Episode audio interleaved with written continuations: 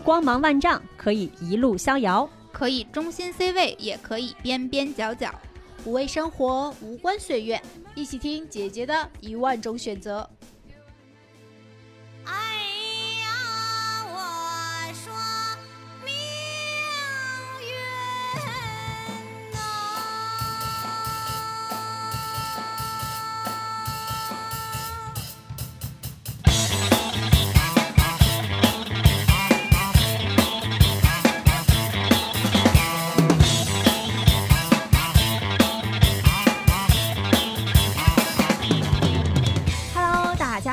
欢迎收听新一期的《姐姐说》。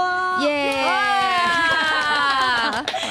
大家好，我是美丽。！Hello，大家好，我是六月。大家好，我是小树。哎，今天我们又请来了一位真姐姐。哎，真姐，我觉得这个嘉宾和我们还有点渊源，哦，嗯倒不是说之前来过我们姐姐说，而是嗯我不知道听姐姐说的朋友们还记不记得，好像也是去年这个时候，我记啊得十对一月份。确实，我们做过一期节目，叫《假如今天死去，我来参加我的葬礼》。哎，这期节目当时还是我的一个特别企划。啊，对对对，是是。当时我们预设了一下自己今天咔嗒就死掉，然后我们给自己来写一封悼词。对对，其实以前没有想到会给自己带来什么样的触动，但是在写悼词的时候，我们发现对自己之前的人生做了一个新的复盘，不管是情还是事儿，都做了一个优先级的排序，就让自己特别有收获。对，嗯记住了六月这个爱与自由的、哎 这个标签。嗯这期节目也是我的特别收藏。对是吧对对，那期节目做完之后，嗯我们收到非常多听众的这个反馈，包括嗯也是我们主播非常喜欢的去年的年度节目。嗯，然后今天我们这期节目和那个节目就有点渊源。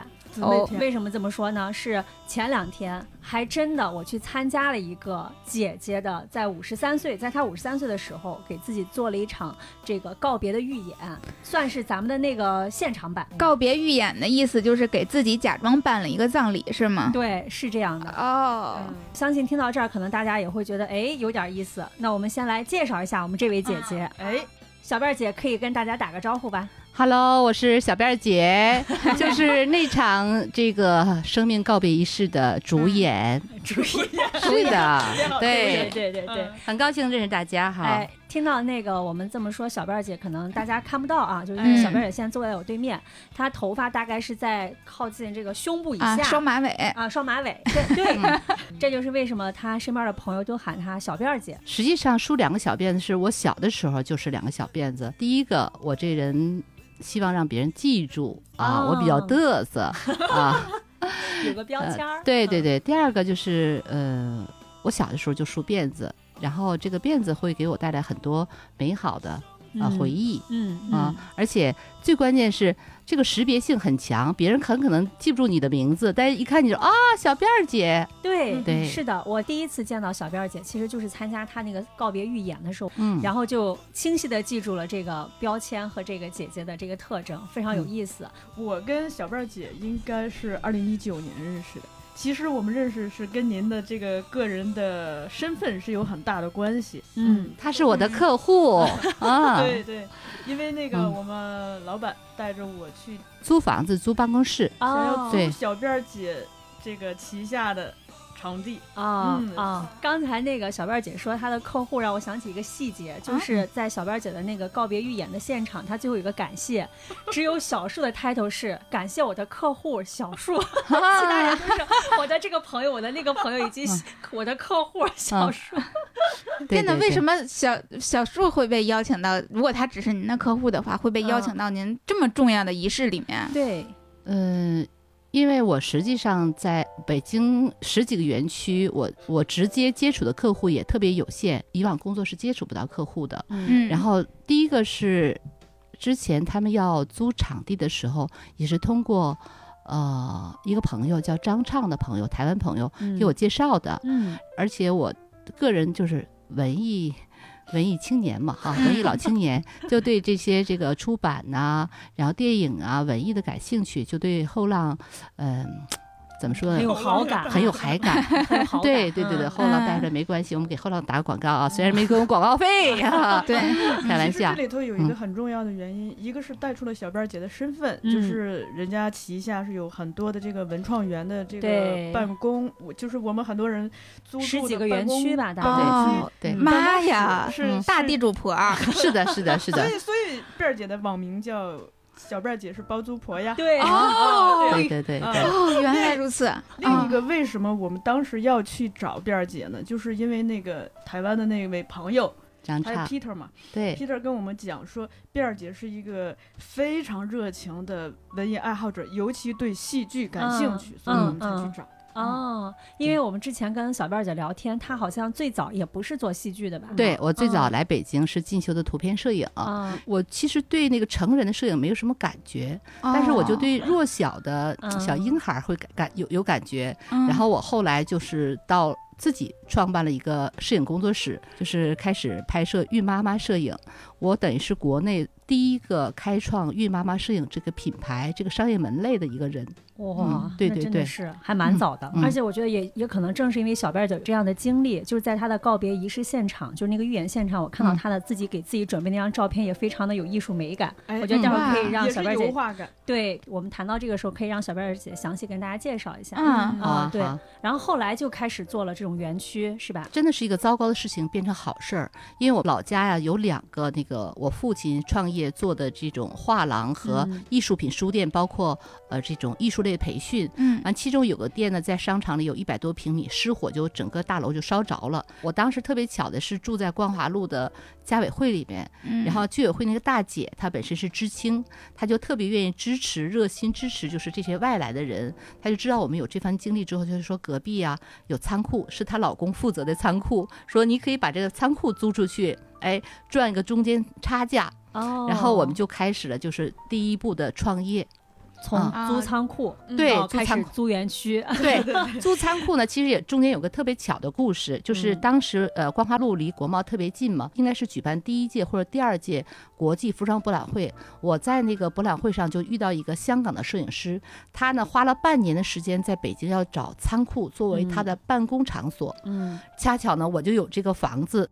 他也是敢吃螃蟹的这么一个人，他就把那个房间布置的特别的呃时尚。时尚艺术啊，嗯而而且吸引了好多明星来。这个有了这样一个样板哈，这个香港老板在你的园区租了这个样板，然后就吸引了好多我电影学院的同学啊，工艺美院的同学，包括设计公司的这些人，就整个你这个仓库已经升级为一个高端的、嗯很有创意的这么一个聚集地。对我算听出来了，这嗯仓库区就变成了可能中国第一个艺术园区了。是这样的，我哦们比对七九八还要早嗯啊！我们的品牌叫上八，时尚的上，阿拉伯数字的八嗯啊，对，嗯，我觉得这个其实那天也给我一个挺大的感触，嗯因为那天去参加这个告别仪式预演的朋友，就是也是不少小辫儿姐在做艺术园区这些年当中去帮助过的一些艺术家、青年嗯艺术家，然后还有一些创作者们，其实也都是被小辫儿姐有有的是受邀，有的是知道这个信息主动主动来，哦，。对，然后其嗯实还挺有嗯触动的。可是我越听越疑惑，你说嗯小辫儿姐人生赢家不过如此吧？没有没有，又人生经历非常的丰富，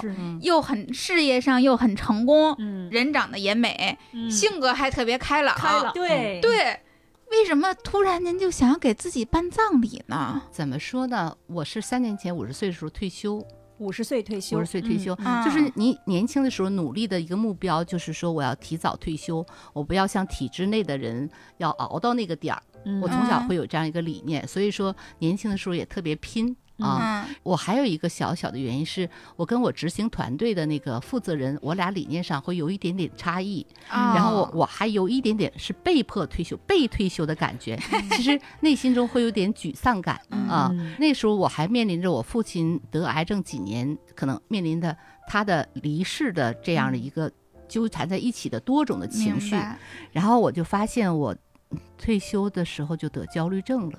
嗯，啊，叫中度焦虑，呃，当时是睡不着觉，然后、呃睡眠特别少，做事儿特别急，特别慌。我当时发现有这种情况的时候是在台湾，我我有天早晨刷牙，哎，其实我觉得我我来度假了，为什么这么着急呢？心慌。然后我回到北京之后就去挂号，医生就给我做了一些测评，就是说我是中度焦虑。哎，我嗯当时其实很不能接受中度焦虑这个事情，嗯，因为我觉得我很开朗啊，我这个这么外向人怎么能焦虑呢？嗯嗯，其实是不接受的。哦对对对，不接受自己在情绪上生病了，对嗯。特别是当医生宣布我爸只有十四个月时间的时候，我内心的那种恐惧感，我嗯。我现在还能记得清楚，包括混乱感，就是人遇到这种大事，因为我身边还没有这么近的人离世嘛，嗯其实对我内心触动很大。嗯。但我好在是，呃，在之前接触了心理学，特别是艺术疗愈，我认识一群从事这方面工作的，就是安缓医疗啊、协和医院的呃这这这些专业的人士啊，嗯包括养老机构的这些呃老师啊，他们就给我很多的指导，就是说，哎，你要和你爸爸做人生四道，所以所以对，嗯就是道别的道，它叫道别、道谢、道爱，然后道歉。道歉，对对，这哦四爱就是说，你要跟你爸爸一起整理一下你们家的呃家庭相册呀，问问他有什么遗憾的事情啊，想跟谁去表达的事情啊，就是这是人生四道。包括我台湾的朋友给我呃快递来精油，好多精油啊，让我给我父亲去做按摩呀，去做这这些缓解他的这个疼痛啊，这种被病折磨的这个坏情绪啊等等。所以那个时候得到了好多支持。嗯，我一个很偶然机会，应该是在海淀的安宁疗护的一个社群里边，呃，就看到了一个呃启示，就是说要做一个生命旅行团，为期一年的对于生命的这么一个学习型的一个团队，就大家相互陪伴，来共同面对生死这个话题。哎，我就觉得生命旅行团，对，它叫生，嗯。它叫游方三十四岁游方生命旅行团，游嗯方就是这个项目的发起人，他今年三十四岁啊。嗯。那这个生命旅行团团员们都是什么人时日无多的这些，还是挺多样化的。有一个大姐叫彭爱梅，我前两天才知道她是呃北京义工界的一个特别有影响力的大姐，她七十岁。还有一个二十多岁叫小太阳的，四川做特殊教育的一个小孩儿啊，还有一个四十多岁的一个姐们儿呢，是呃四川的一家医院的安宁病房的护士长。大家是想通过这个生命旅行团得到什么呢？我觉得可能每个人的诉求不一样，嗯，呃，就我自己来说，我可能是对死亡有焦虑的。我之前是嗯不知道的，我一直到去年的十二月份，我才知道我的焦虑的主要方向就是对死亡。我刷抖音嘛，不停的刷抖音，就看一个综艺类的，呃，吉林台的有个节目，老年相亲节目。嗯然后我老公也说说，哎，你怎么可这么愿意看这些无聊的嘛？因为那那些就是都是丧偶的呀，或者离异的。我先生比我大八岁，我特别担心，如果他早死了之后，我如何生活？我的真正内心恐惧原来是在这儿。嗯我后来怎么去面对这个事情？一个是我参加生命旅行团，我们每个星期几乎每个星期都要在线上去做一些呃共同读书啊，共同探讨一些话题呀、嗯包括做一些关键行动啊、私董会啊等等这样的内容，然后慢慢就是对死亡的了解、对生命了解越来越多。我记着我看过，比如说《直视骄阳》啊，啊，啊只是骄阳，对，是本书吗？是本书，哦对，因为你害怕面对死亡嘛，你要去了解死亡，所以说读了大量的呃关于人生啊这类嗯话题的书，嗯包括弗兰克的那个呃生活出生命的意义，对对对，嗯啊再回到说办这个葬礼，就是因为要交作业，其实呃我也不知道我能不能交上这个作业，这中间经历了五月份的时候。呃，那个游方说给他妈妈写一封告别信，我记得那是一个清早嘛，初夏的清早。他说他给他妈妈写了这封信，就对我有所触动，然后我就写了一封给我的那个执行团队老总，因为我跟他有矛盾嘛，哦，我给他写了一封，那个。对对对，啊我给他写了一封真诚的信，我就跟他表达歉意，因为有一嗯次在全公司这个就是高层的会议上，我就怼了人家，嗯 就都给人怼哭了。然后我就觉得表达我的歉意，我就是我人生如果有什么遗憾的话，就是我不希望我带着这这份遗憾离开。嗯，然后我又给家里人写了封告别信，包括我未来的一些呃财产的处理呀、我的葬礼会怎么样处理啊？呃，我妈、我先生、我的继子、我的呃表妹都做了交代，然后我还告诉他们这个份安排放在家里什么地方，有一天真的我挂了，你们知道 嗯去去 去去找。但写完之后不意味着你能勇敢的去办这场葬礼。对，我觉得写这件事儿本身，可能是对于收到的人，可能也会有一些心理负担吧，更别提葬礼了。嗯，你觉得，比如说像我，因为刚才小贝儿姐说的时候，我就在想，嗯因为我一直很想干这件事情，虽然没有多少钱啊，就是嗯处理。现在年轻人不是叫处理自己的数字遗产嘛？嗯就我的嗯微信、我的密码、QQ 对对对对啊，QQ 嗯密码什么的这些东西，嗯我在想我交给谁，然后其次就如果是比如说给我爸妈，他们会不会觉得就乱想，就想我嗯女儿怎么突然间给我这么个玩意儿？对，觉得你啊晦气，对对，是的，就晦气。那个我们团队的老总就直接跟问我弟弟说：“姐姐遇到了什么事情了吗？为什么这么做？”哦觉得要啊轻生了，是不是？对对对，他嗯特别担心。然后我先生就直接告诉我他不会参加嘛。嗯然后继子说了，嗯，这个行为挺前卫的。嗯我妈的我妈始终的状态，包括当天那个状态，她始终觉得你只要开心就好，嗯是这样一个很开放的状态。嗯从你开始写，比如说给合伙人写道歉信，包括那个你说当时是五月份嘛，嗯，那你举行葬礼其实就是前两天，对中间隔了六个月月的时间，嗯对，这过程是你接受的过程，还是个什么样的过程？我觉得你说“接受”这个词很准确。嗯因为其实从一个想法的念头的产生，说要办仪式，呃，当然也是交作业嘛，就是我们从嗯。小做学生做习惯了，人家给你安排一个事情，你说，哎，我也想要完成它，会有这样的感觉。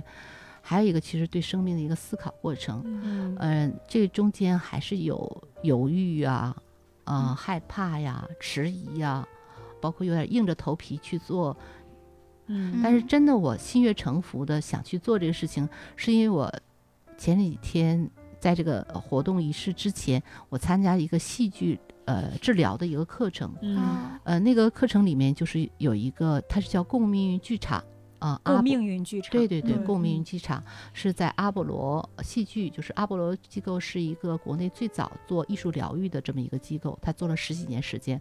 那个我们跟那个生命旅行团团团队成员说，就策划要在十二月三十一号和一月一号做一个重生的活动，嗯。然后倒推说。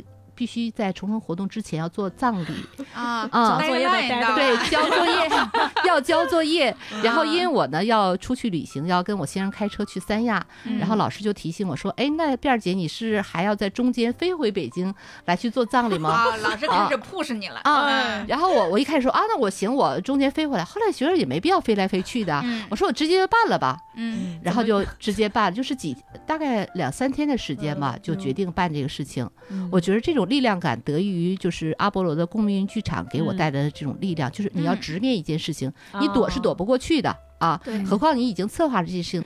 我实际上就是觉得这是一场 party。那在我嗯活着的时候，我能够听到我的朋友对我的关心、对我的怀念、对我的嗯祝福，那是个很开心的事情啊。嗯啊，这就是我我对这件事情的想法。我还请我的书法老师给我写的挽联儿，嗯呃，我的挽联内容，我还跟我的同学是中国歌剧舞剧院的编剧，请了这么大的大人物来帮我把这个文字做了一些调整。啊，这是我对美这么追求的人，死亡嗯。葬礼也要美美的吗，我都那个呃遗像啊，对遗像是请一个，那个女孩也很神奇，我认识她，她其实是用我场地的一个客户，嗯。嗯。其实我我自己是特别知道，就我我妹也是摄影师，我要真的要拍个遗照，不用花钱就能拍。但是我的确花了五千块钱在他这拍了一套这个遗照，那我觉得特别值的原因就是我跟他交了朋友。嗯 对，说到这个照片儿，我觉得就可以 Q 一下我们之前刚才讲的，因为那天嗯去现场的时候，那个照片放的其实离我有点远，我没太嗯看清。但那天在小贝儿姐手机上，我觉得回头我们可以把这张图放在我们的公众号上，大家可以去看一下。嗯是穿着红裙子，然后是一个黑色的上衣吧，嗯。是一个舞蹈的动作，然后在中间抓拍的那个场景对。啊，啊是一个很很飘扬，然后对飞翔，对飞翔就那种感觉，非常哦肆意飞舞的那种、哎那种状态。对对对。我其实这张照片有一个来源，就是我我曾经看过，呃，高原金子老师在疫情期间有一张照片，我就觉着跳舞的那个姿态特别享受，特别美。嗯然后我就跟摄影师说了我想要的那种感觉，嗯摄影师就抓拍到了。嗯然后就是因为对联儿早就写好了，然后花儿呢就自己动手插了二十盆花儿啊，对自己动手插花。我我是特意，因为我可以找人来插，我是特意要自己插。那我觉得那种仪式感才能做的氛围足嘛。嗯啊，然后那个包括要躺在花丛中，然后穿的衣服也是本来想计划穿粉色的睡衣的，因为我那个医院单子上写的粉色睡衣，后来觉得天儿太冷了，我还是穿点那个稍微厚一点吧，就穿一套特别喜庆的。对但是我那天忘了告诉来宾，他们可以穿的喜庆一点，所以我后来有人就跟我说说，他也不知道应该穿的呃素雅一点好，还是怎样哦好我啊？那天还问小树来，我嗯说我有要不要穿黑色？对，嗯有什么嗯特别的准备吗？然后后来我们俩为了谨慎起见，就是都穿了一身黑。嗯后来发现有辫儿姐的朋友去是穿的红色的，还挺鲜艳的裙子啊嗯什么的。非常热烈。对对对对对对对，整个您的这个嗯，葬礼的预演大概是一个什么样的流程？有什么有哪些内哦容呀？这里头还有一个很重要的，就是嗯时间和地点的选择，也是哦蛮特别的哈。OK，对 OK，OK 那个时间上就是第一个呢，因为我儿子现在工作特别忙，然后呢，他只有中午才有空，他周六日都很辛苦的，他只有中午十二点半。呃，就十二点下班，十二点半能赶到啊、呃我家，所以我就特意安排在十二点半来举办这个仪式，就为了，因为虽然他是我的继子，但是我觉得我生命中最要重要的时刻，我还是希望他能够参与的吧。嗯毕竟我陪伴他十几年的时间，然后可能未来还有更长的时间陪伴，那我觉着要让他我们彼此见证这么一个仪式感的东西，呃，这是时间问题。嗯第二个就是地点的，其实我一开始是要计划在我家里的，但是我妈我买花的时候，我妈给我打电话说：“姑娘，那你看我现在还活着，啊那个，呃，咱。”而而且特别，他说的也特别含蓄而且现在是疫情期间，咱能能不能少招点人来家里边？防疫期间，对，嗯然后我老公说：“哎，那你就上你的剧场，我有个小剧场，就在我嗯家旁边，就是自己玩的嘛。然后就在剧场办，我觉得就是也是一个很戏剧化的地方吧。嗯啊、而且也也足够宽敞，足够嗯玩的、玩得起来。那这个流程，对啊流程什么内容？对啊我第一个是选择了开场曲，就是《二手玫瑰的命运》。哎啊呦，对，哎呀，我说命运呐、对我特别嗯喜欢梁龙这首歌，我觉着它柔和了。嗯，我们说摇滚和东北二人转的风格，就有有鲜明的个性特点吧，悲中带喜的那种气氛。嗯，对，对确实这首嗯歌确实是这种感觉嗯，悲中带喜，喜中带悲。嗯是的，我就觉着其实它也是人生的一种写照吧。嗯第二个呢，就是介绍了一下我的生平啊。嗯我觉得我自己从小就是一个大家庭里面的掌上明珠，得到了很多，真的是很多的爱啊。嗯然后虽然没在我妈身边长大是一种遗憾，但是我我觉得我妈也是能把她能给我的更好的东西已经给我了啊。然后虽然青春期的时候是有点小压抑的啊，包括那个小叛逆啊，但是真的学校治学严谨嘛，嗯也教育了你。比如说我现在还即使五十岁了，我我我那个跟人家显摆，我说我十个月的时间能读三十三到三十门课啊，啊然后半年一般能读十几本书，就是因为从小养成的这种学习习惯嗯啊、所以说可能在学校里。好学校嘛，难免有压抑的成分在嘛。你就比你优秀的同学多的是，你他妈拼不过人家呀。但是也的确，嗯，学习习惯呐，一些看世界的方式更开放啊，啊、嗯啊。嗯然后长大了，你选择的职业又是都是自己喜欢的职业选择，你没有说按部就班的到银行工作，你父母也尊重你的选择，嗯，所以说对，非常幸运。然后你结婚，你在呃，就是不管是别人觉得你应该也好，还是你自己内心需要这份情感的时候，你找到一个好老公，虽然你俩呃情感上有一些波折，但是现在是过了二十三年，是越过越幸福的感觉。嗯然后你又有一个很帅气的。啊、很很独立的继子，我觉得这是老天对对我足够的厚爱嗯。啊、当然也是我足够努力，是这样的，嗯，随时不忘自夸。对你，我这种人不夸不显摆就得死啊。所以那天其实我们当时去现场的时候，可以跟大家描述一下那个场景，就是呃是一个小的一个剧场排练室，然后后面就是剧场，啊对啊剧场，然后后面是挂着一个蓝色的一个幕布，然后上面是用红红底黑字写的那个所谓的挽联哭哭啼啼的来，开开心心的走，横批是来去自由。啊也是一个自由的灵魂呢。啊，对确实，对嗯。然后中间是用那个花束，对，然后鲜花鲜花，对，刚嗯才小辫儿姐说她自己插的大概十几盆嗯鲜花，二十盆。啊，，二十盆儿围了嗯。一个小的区域，然后小辫儿姐一开始就是在仪式之前，就是。呃，坐在中间，穿着她这个色彩斑斓的衣服，指点江山。总导演，总导演，嗯 就是说实话，其实有一点点喜感里面在，嗯。就让人嗯会淡化一些这种这种悲伤的成分在。的，对嗯，然后后来快要开始的时候，因为他这个小辫儿姐时间点掐的很准，因为我参加很多活动都会有一个延时五到十分钟，嗯，然后他这个时间点非常的准，就到点儿，然后他就戴上了眼罩到点儿，就躺下了。那戴了个是眼罩，是花丛中间躺下来了，对，躺在花丛中对。啊，放了个瑜哦伽垫儿类似的一个一个一个配置吧，嗯。大概反正线上有三十多个人吧，然后我们场现场大概有十几个人。整个是其实应该是五十多人，将近六十啊，六十人，对，哦，将近六对十的。对主持人是我，就是呃，在北呃不是在北京，在全国有一个女性创业者的社群叫知密，那个嗯创始人叫孙鑫，她原来是在媒体工作，好早之前五月份我就跟她打过招呼，我说我要在年底办一场自己的那个追悼追追思会啊，我说邀请你来做主持，嗯。就我给他一个流程跟他说一下，嗯。然后他就开始了，但是他在其实上台之嗯。前很紧张，因为您嗯。在那儿指点江山的时候，我们嗯。跟这个孙欣姐大嗯概聊了一下，嗯。就他一直在外面踱步，就不停的嗯。在看稿，然后并嗯且跟我们说，记稿子，对他说我都啊不知道以什么样的心情来去主持，嗯。他说对语对。态包括我特别能理解，很有可能对。对小辫儿姐在委托委托朋友去来主持的时候，嗯。我猜测可能您希望他们不要有太重的心理负担，当然刻意把这个所谓的告别仪式把它美化修饰成了一场 party，但是所有我们真正作为您朋友来参与的这些人，我们会在心里边觉得，哦，这是我第一次可能要主持别人葬礼，对，不只是主持，而且是我开始正视正面您可能要和离我要要离离我而去去的这件事儿。对嗯对，嗯所以这个心情确实非常复杂。对，包括嗯。后面您是也请了一些很我的同学，啊，然后朋友，呃，我的呃合伙人，嗯。然后我的支持的年轻艺术家朋友们，嗯。呃，都发了一下言，包括我还邀请了呃我的邻居，邻居也来参加，邻居啊，对，有嗯邻居在线上哦参加，哦包括我。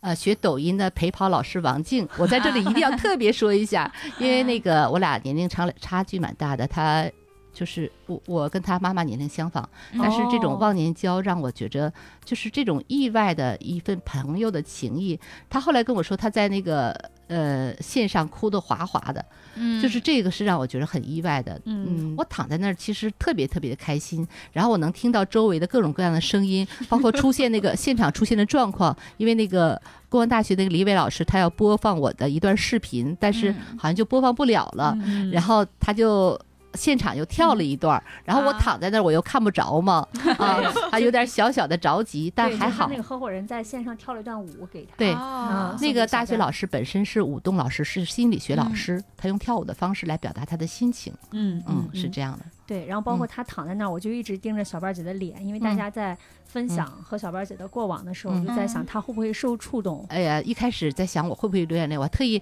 放了几张纸巾 在我旁边，你知道吗？啊我我觉得我好可能感动，回头要找不着擦鼻涕纸怎么办？还给自己做准备。但是我的确那一刻躺在那儿是特别开心的。这些人因为你，呃的一个事件来特意来关注你的那份嗯被看到的那种开心吧。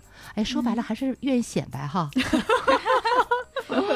就总之就是真的是你生命历程中见证的一些人来、嗯来邀约，然后让我意外的是，就是我们生命旅旅行团的那个艾梅姐，她邀请了十方园的义工，嗯。好多姐妹们来参加，而且其中有一个姐妹跟我有了一个更深入的链接，嗯。就是当天的时候，那个呃大姐呃她是六几年的人，马上也面临退休，那个大姐就直接给我打微信视频，嗯。就说小辫儿姐，我看到你的葬礼，我特别我也想办一场葬礼，然后我特别想跟你说点什么，但是我又不知道说点什么。嗯。然后我就跟她很真诚，我说，因为我觉着一个陌生人不会无缘无故的要找你聊天的。嗯啊，我就说我我我的确那两天太忙了，要回复大家的各种问候啊、嗯。关心啊什么，我就跟他再约了一个时间聊天儿，聊了一个小时时间，我就发现实际上他其实是在四岁到十二岁是在外婆家长大的，嗯。然后他外婆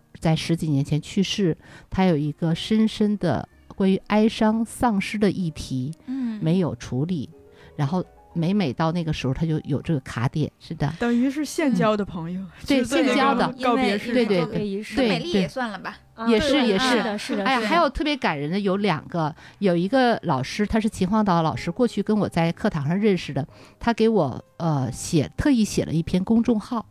啊，而且是特别晚的时，晚上都十二点多就就给给我写的，还而且让我要要要看一下合合适不合适啊，征询我的意见。还有一个小姑娘也是刚刚认识的，然后给我做了一个视频，对嗯。做了视频。给剪了个视频，对，做了哦四五分钟视频，都会让我很感动。我就觉着，嗯，就是因为经由你的一件事情，引起了大家对生命的呃重新思考和探索。确实，嗯。对。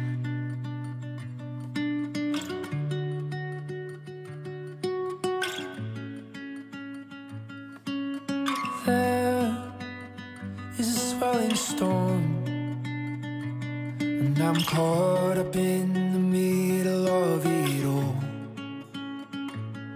And it takes control of the person that I thought I was, the boy I used to know. 包括其实我也还还挺想问一问的，就是嗯您躺在那儿，除了感觉听到大家对您的这个赞誉、嗯很开心之外，你有没有回顾你自己？就是如果那那一刻真的是一个结束，有没有一些嗯后悔，或者有没有哦一些、遗憾我知道，我知道。啊，对？我跟你说哈，在我躺下那个那一时刻准备的时候，我曾经头脑中掠过这样的一个话题，但是没有太多的思考。嗯因为这类的话题我，我之前就思考过，就是焦虑症的人，其实有的时候，嗯、怎么说呢？他就陷入到焦虑里，对死对死亡特别害怕。嗯但同时，我其实在这几年的这个抗焦虑、抗抑郁过程中，嗯我经常思考这个问题，就是假设这是我生命的最后一天，我如嗯何去对待？我真的是觉着活在当下这件事情很重要。当你把每一个当下活好之后，你就不会有遗憾。嗯，这是我真实的想法。嗯就是比如说现在我马上挂掉了，嗯，但是我觉得我没有什么遗憾，我该做的事情我都全力以赴去做了。嗯嗯而且如果有遗憾，我也允许这种遗憾存在，因为人生就是有限性嘛，嗯你不可能什么都是你的。就是所谓嗯的接纳和臣服这个话，对于我这焦虑症这三年的时间，我觉得是一个很好的一个了解过程。就是知行合一这件事情，说起来就是这四四个字，但是从知道到做到，跨越千山万水。嗯对，嗯就这个体验这两个词，叫心理学叫具身，嗯就是你去体验、去尝试。嗯嗯，我自己抑郁的时候，就是各种觉着责怪自己呀、呃，评判自己呀、觉着自己不努力呀、嗯啊，这么懒惰呢，这么朝三暮四呢。但是我的确通过读塞里格曼这本《认识自己、接纳自己》这本书，就能够接纳自己的那些不美好，不想被别人看到的脆弱啊，嗯等等等等。所以说，可能每个人都是这样。当你活好每一个当下的时候，你就不会有遗憾。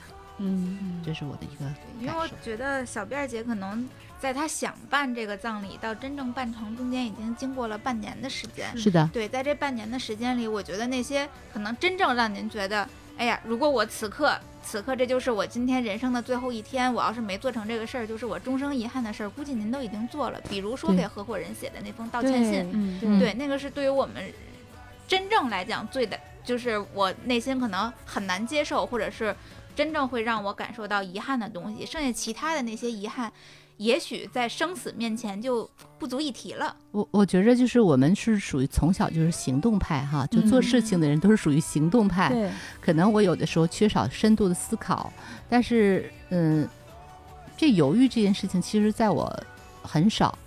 嗯嗯，然后抑郁症呢，可能会是我犹豫的一些体现呐、然后翻来覆去的内耗啊什么的。嗯，所以说，可能嗯，因为个性使然，我就很多事情就是全力以赴去做。嗯，然后，特别是现在年龄大了，更能接受说接纳这个词。当我嗯自己全力以赴做，做不到那个完美的时候，我也允许我自己。对这个达不到很重要。对，嗯，我记得嗯我们我们有一些听众给我们留言，其实嗯很多都是你往深究看，都是在一种自我苛责，他就觉得我为什么嗯不应该，我应该要更好，我应该要怎么怎么样，又对自我有更高的要求，但是又觉得自己达不到，然后现在又很不舒服，他会陷入到这种消耗里面去。啊，其实这个议题是个特别好的议题。嗯嗯，我今年才对关于自我认知有了更多的了解。嗯嗯，特别是如何更好的对待自己这个话题，我们真的有的时候对自己太不友善了，嗯。太苛责自己了。嗯。我过去没有意识到我是属于完美型的人，我觉着我也没太要求自己。但事实上，你知道，从小在一个好学校，有一个当老师的妈妈，啊哇塞！然后你妈对自己的体重都嗯。要求不过百，我妈到现在八十岁了，身材还倍儿棒，特别好。她跳舞，对，还跳舞，哦还在舞台上跳舞，还要还要拿奖，你知道吗？所以说你就知道他的，他不但对自己高标准严要嗯求，同样对他的子女也是高标准严要求的。嗯这种要求的好处是，的确不断的鞭策我们上进啊，要努嗯力呀、但是也不敢松弛。那你只要嗯一个人他不敢松弛，其实日子过得就太紧，他一定会出问题的。嗯我一有一点好奇，就是嗯您之前就是在刚刚聊到那个葬礼的时候，嗯，嗯聊到您的这个告别预演的时候，嗯您的爱人就一口回绝了，说我绝对不会去参与。对，他说我出去，然后我说你带咱妈一起出去吧，他说不，嗯我就要自己出去。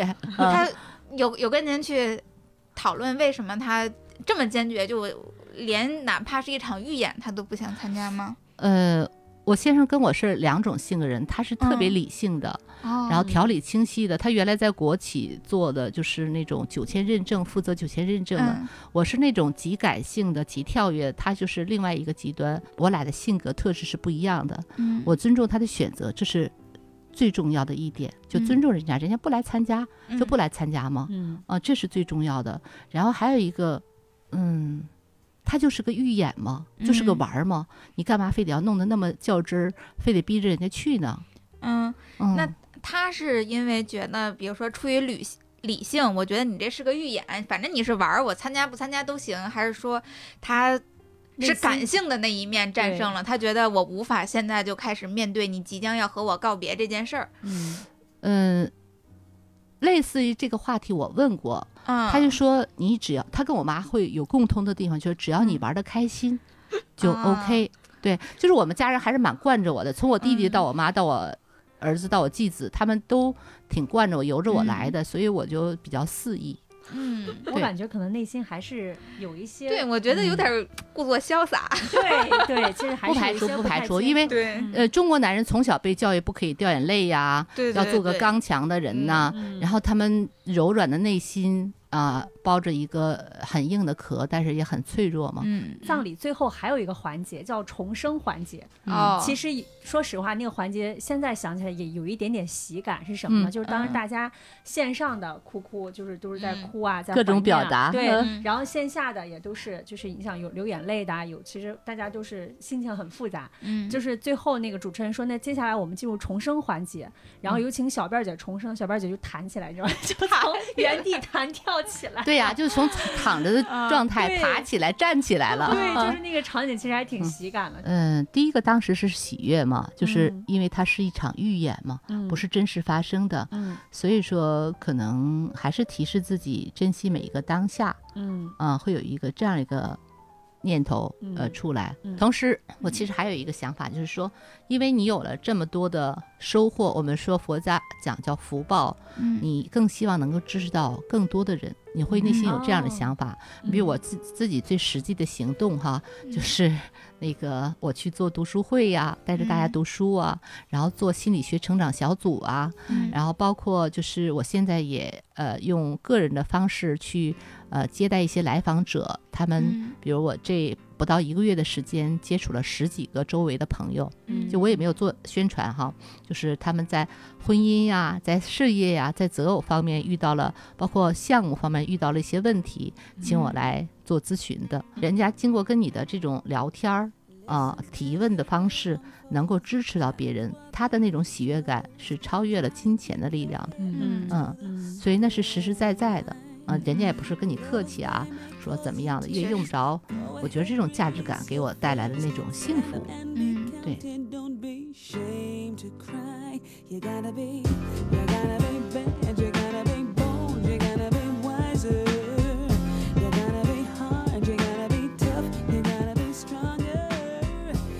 哎我还挺好奇，美丽和小树，你们去参加完小辫儿姐的这个预演葬礼，给你们的生活带来了什么影响吗？我我想讲一点点，就是关于死亡的思考。嗯呃，就是咱们今年春天不是那个航空的那个啊空空难哈，你知道我我那个时候想了很多，我嗯就在想，比如说飞机上的人，他们在呃过安检的时候，嗯他们在那个机场大厅里头，在候机的时候，他就是你旁边的人，对吧？嗯当你把这个想得更具体的时候，你就会发现，就是那个突然就不在了，就你会觉得很残忍。那换算下来，就是死亡随时会降临。是的，然后呢，我是在我三十岁的时候有非常深的死亡焦虑，是关于自己的。有一个很重要的事儿就触动我。我听说一个跟我年龄一样的人，我应该是见过他，他是我见到的一群人中的一个。我就听别人告诉我，这个人就突然离开了，倒了，倒地，哦然后就没了。你想跟我年龄差不多呀？我就记得那天晚上我焦虑到什么程度，我晚上不敢闭上眼睛睡去，啊因为我害怕我第二天早上醒不来。明白，但与此同时呢，我就把这个事儿就在当天跟我一个朋友讨论了。嗯，他那个小学二年级的儿子在旁边，嗯，嗯，就是瞧不上我们的话题，嗯但是呢，他给了我一个答案。他他说，他他儿子就是也是，嗯很很有意思。他说，嗯哎呀，我觉得吧，死亡就像一场期末考试，啊，你们。平时好好学习了，你怕什么呀？哇怕的人都是平时不好好学习的，好所以有道理。嗯，所以这个给了哲学我很家呀，哲学家对给，了我很大的启示。我后来呢，我慢慢的就从这个焦虑中缓释过来了。嗯其实就是您说的那个，这个活在当下。我对他有一个更具体的解释。他现在画在我的生活里头，就是做好每一件具体的事儿，嗯。就不管这嗯。件事儿，呃，你不要自己评判它重要不重要。嗯，就我们现在录播客，就好好的想咱们怎么嗯。把它结构好，大家尽兴哈。嗯嗯现在特别爱做的事儿，就每天嗯。起来就那个扫地嘛，嗯。啊啊啊扫地参禅嗯啊，我就嗯就好好的扫，每天嗯。我的室友都不扫地的，嗯，我们家 的地都是我扫的，我的室友也不拖地，嗯嗯，锅也基本上都是我洗的，但嗯我享受这个过程。明白，就你好好做它，你就内心会获得平静，嗯而且很享受这个过程。另一个就是，也是您您说的，珍惜人生中的一些际遇吧。一个是对嗯人的哈，对吧？嗯我们每天可能有的人真的一辈子就一面之缘，有的人嗯两面三面，像咱们还还可以经常的见。嗯另一个是对物的，呃，嗯就就它对对哪怕就是一个一次性的杯子是吧？嗯，咱好好看看，哎，你看人设计的还挺好，对 对对，就有这样一种珍惜的感觉。另外一个，其实跟您这个很像了，就嗯。是感恩。嗯呃，嗯。我知道我的生命中有很多缺缺憾，所谓的缺憾，但这不是我个人造成的，嗯。因为我也是很努力的在过自己的生活。嗯，每当想到自己的生活，想到自己的家庭什么的，嗯。都觉得很感恩。啊，嗯。感恩你的父母都都还健健康康的，是吧？嗯。感恩啊，你在北京也也算是小小的扎下根儿来，有一些还聊得来的朋友，不是那么孤独，嗯嗯，就已经很感恩了。对，所嗯以就自从解除了这个死亡焦虑，不是反而进入了一个更好的生命状态，那个时候就会觉得这个事情它可以随时降来。嗯降临，因为就好像也没有太多的遗憾，平时在每一天中都已经把它好好的学习了，对，嗯，考试就不可怕了。嗯你你说的这个关于感恩的事情，在我们的呃话筒那一端还有焦虑症或抑郁症的朋友，我给你们说一个，就是能够调整或者改变或者减少焦虑的、抑郁的一个方法嗯啊、嗯不吃药不打针，每天写感恩日记。啊、就这个方法，我曾经继续了好长时间，现在也偶尔为之。嗯每天记录，呃，一天当中的三个要感恩的事情。因为焦虑症其实具体的表现就是他对很多事情没有感觉，对，嗯，对嗯。对人没有感觉，对事情没有感觉，呃，麻木的状态，行尸走肉嘛。嗯。那通过写感日记，你可能今天感谢这个呃餐厅的阿姨给你做了呃美食，嗯。你感谢这个老天能给你一个好天气，你感谢自己今天还能够爬起来写几个字啊，诸如此类的嗯。感恩，我觉着可能对生命的理解就会不一样。确实嗯。这其实很像我们之前那个暂停实验室的，对对它整个的一个情绪疗愈的那个过程。哦哦嗯。对记录一下今天听到的给你给你带来幸福感的声音，给你带来幸福嗯感的味道，嗯那就是无感嘛，打对对对开无感嘛，对是吧对对对？OK 对 OK 都是 OK，通的。嗯对确实对。那对美丽，你参加完有什么感受？我觉得听完小叔说的，我好没有出息，啊，因为我还在还在路上。嗯其实说实嗯话，那天收到这个邀请，一开始我跟小叔说，我说这个挺有意思的，其实完全是为了节目，真的，我很我理解很我理解我理解的说，其实，在去参加小辫儿姐这个活动的前一晚，我还跟小哥在聊这个事儿。其实我不太想去，嗯原因是什么？因为我觉得我现在没有处理好对于死亡的恐惧心理。嗯所谓的这个恐惧，它可能带来几几方面，一个是这个呃表象上就是整个仪式。呃，因为我很小的时候住在一个老小区里，老嗯小区你知道，就是那种暮气沉沉的感觉，嗯就是经嗯常会有老人家就在家里面就就再见了这种，所以就小区里面隔三差五就会飘荡着各种哀嚎，就让你觉得在那个环境下其实特别害怕。还有一些奇奇怪怪的这种仪式，让我对、对嗯这个事儿本身是很害怕。后来我有反思这件事情，它从什么时候开始的？就是最小的时候，当时遇到过就是邻居啊什么的，就是那种其实完全没有感觉，我觉得还挺好，就是很好奇。嗯但后来可能在于长辈还有社会文化的这种。影响之下，你就会觉得这个事儿其实你会看得很重，嗯它就导致你对这件事情持续的恐惧。因为我首先我那天嗯参加小半儿姐活动之前，我不知道现场会是什么样，会不会非常的逼真，我就很害怕。然后以及现场的布置什么之类的那种场景，会让我有嗯极大的恐惧。嗯我是嗯现在做不到接纳，极大的恐惧。但是那天去我，我其实特别希望小树在我之前到，嗯啊哈，我因为我觉得这种陌生一个场景，我直接进去我会非常非常害怕，就真的是嗯害怕的感觉。所以小树说他已经到了，我其实还挺、挺挺平静的。嗯然后他带着我进去，然后在现场听到二手玫瑰的音乐，然后我嗯。就整个一下松弛下来了。包括看到嗯小辫儿姐在那儿指点江山，我觉得、嗯哦，就是我可以以很松弛的心态去参加。但是真正回过来的时候，我其实你现在如果说这件事情还是让我很有恐惧感，嗯。这刚才说的是一种仪式上的恐惧，是我们表嗯象上看到的。嗯另外一个就是六月和小茹可能知道，我之前一直想做一个节目叫《中年告别》，就是因为为我们现在是我今年三十六岁嘛，就是在我现在这个年纪，年纪已经开始面临同龄人的离去，我觉得他可能是更深层次的恐惧，是对于亲密关系突然间断掉。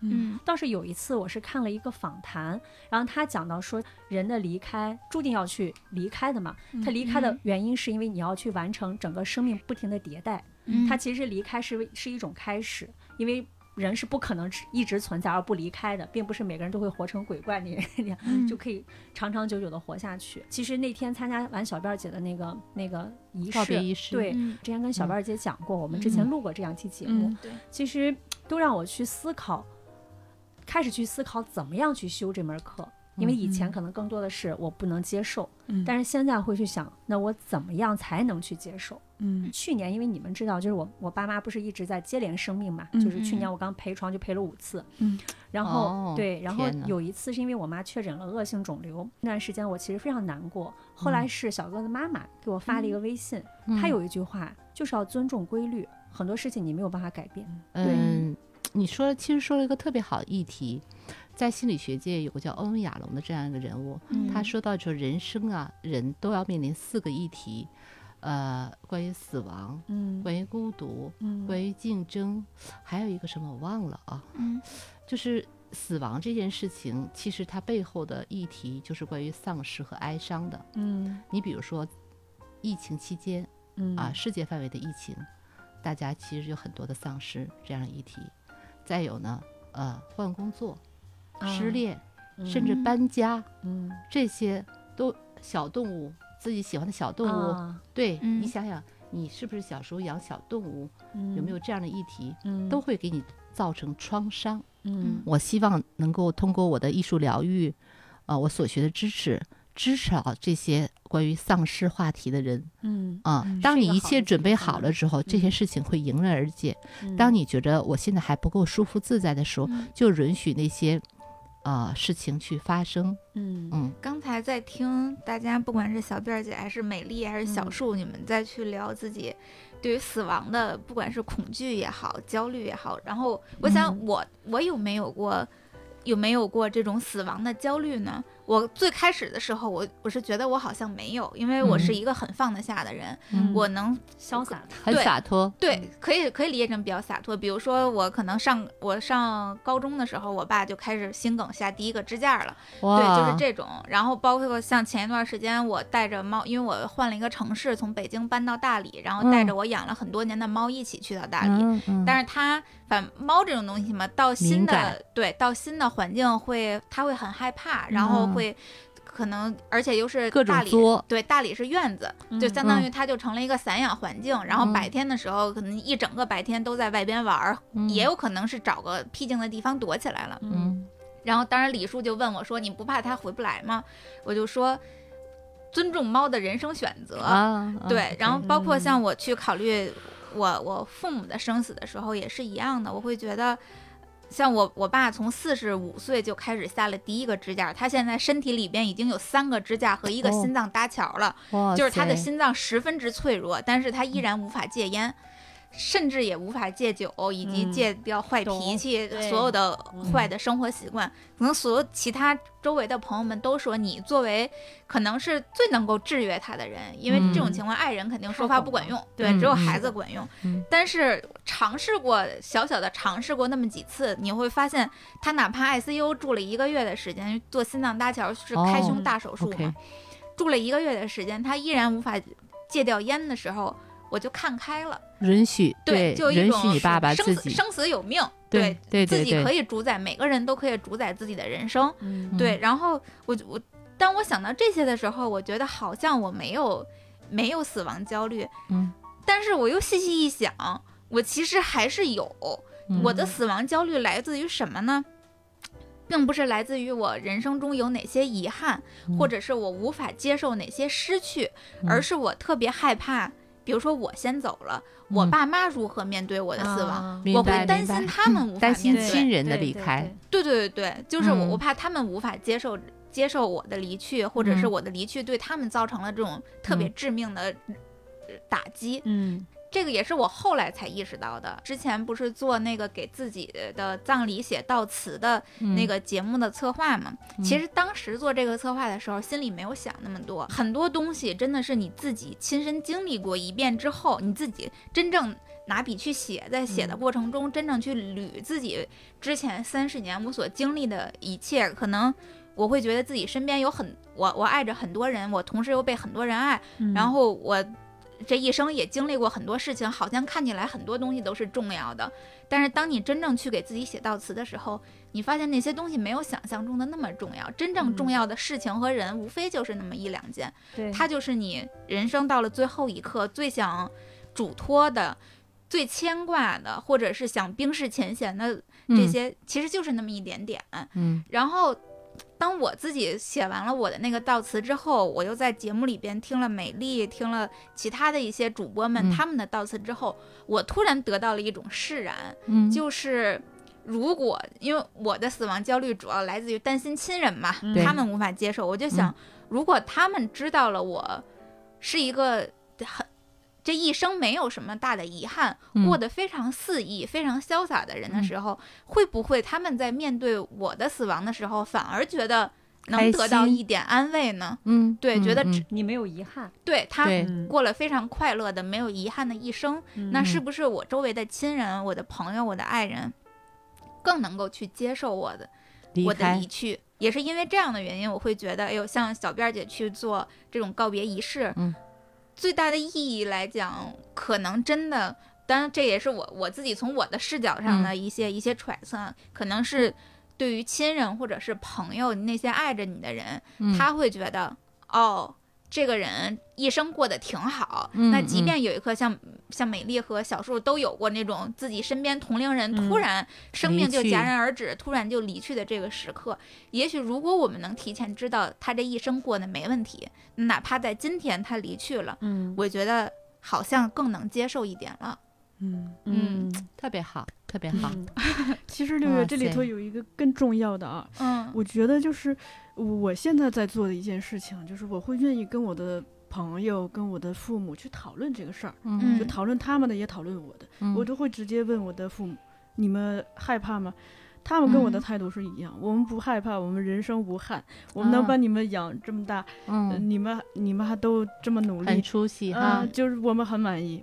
就是我愿意去跟他们讨论这些，嗯，包括我自己的好朋友，我也会跟他们讲，我我说，哎，如果哎，我在想象，如果你哪天挂了，我会怎么样？他说，嗯那那你觉得你挂了，我会怎么样呢？我们会就是交流这个嗯话题日常性的去交流这个话题。嗯，其实讨论的多了之后的一个是彼此交流之后，会激发每个人去思考这个事儿。是。再一个，嗯其实我们提前思考了，就如果这个事情真的发生，好像就可能没那么可怕，没那么突然也。对嗯对对对对我，好像感觉是同龄人可能接受起来会轻松一点，是的，但是的，嗯长辈尤其是爸妈，可能还是得对，需要我们花更多的时间去探讨这对种关于，尤其是他们对于死亡已经比我们更切近了，对嗯对，是的，他们那种恐惧可能也会更强。但是我会经常跟我父母去讨论怎么嗯生，怎么嗯生活，嗯啊嗯嗯就是怎么活着，嗯就是自己如这个其实挺重要的。呃自己如嗯何去去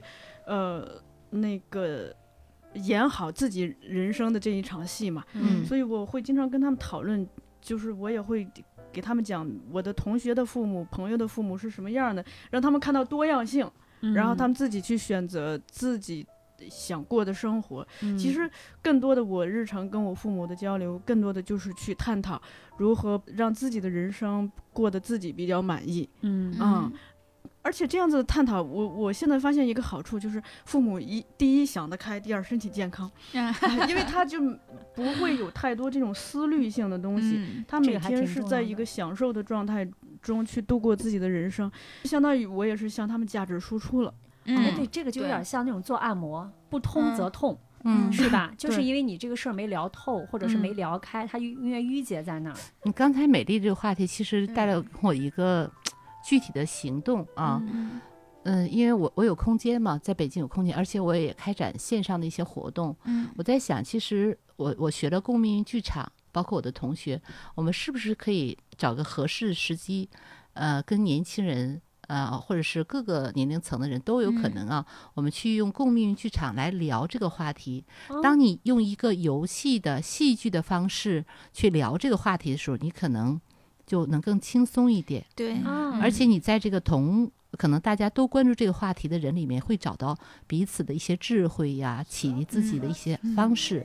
我们做一些公益的活动嘛，就彼此支持。我相信这个议题很多人都会感兴趣。可以啊，好期待呀！对啊，明天回来参，明天回来参加哦。没问题。好的，好的，行，嗯非常嗯感谢今天跟小辫儿姐这场聊天。我觉得更重要的是通过这么一个仪式吧，呃这件事情让大家去思考怎么样好的生吧。我觉得这几个是其实比较重要的。对，而且特别有意思。嗯您看，您这个仪式，首先在您身边激起了很多涟漪，那我也是嗯涟漪的一部分。对然后我我们今天又把您邀请到这儿，对，让然后我们又涟漪借越扩，借越由这个姐。姐说，嗯，这个涟漪它会一直涟漪下去。如果我们再去做活动，那个涟漪就一直更大。对荡下去。好神奇就通过一个活动，去引发了很多的这种可能性。对，所以这个就是对，这这个就是我说那个做好具体的事儿，因为你不知道它的影响力是什么，是的，是的。那行，非常感谢小辫儿姐今天的这个分享，然后也欢迎大家在各大音频平台关注和订阅我们姐姐说，嗯，也可以在微信公众号搜索“姐姐说 FM”，可以加入我们的精神股东群。嗯对，如果你也有关于死死亡或者是嗯。关于生命的一些想法，对。想和我们探讨，欢迎大家在各大评论区跟我们留言。嗯，对好，这期值得聊。嗯，那谢谢大家，那我们今天就跟大家聊到这儿吧。好的。拜拜。了再见啦。拜拜。再见。拜拜拜。The weather outside's changing.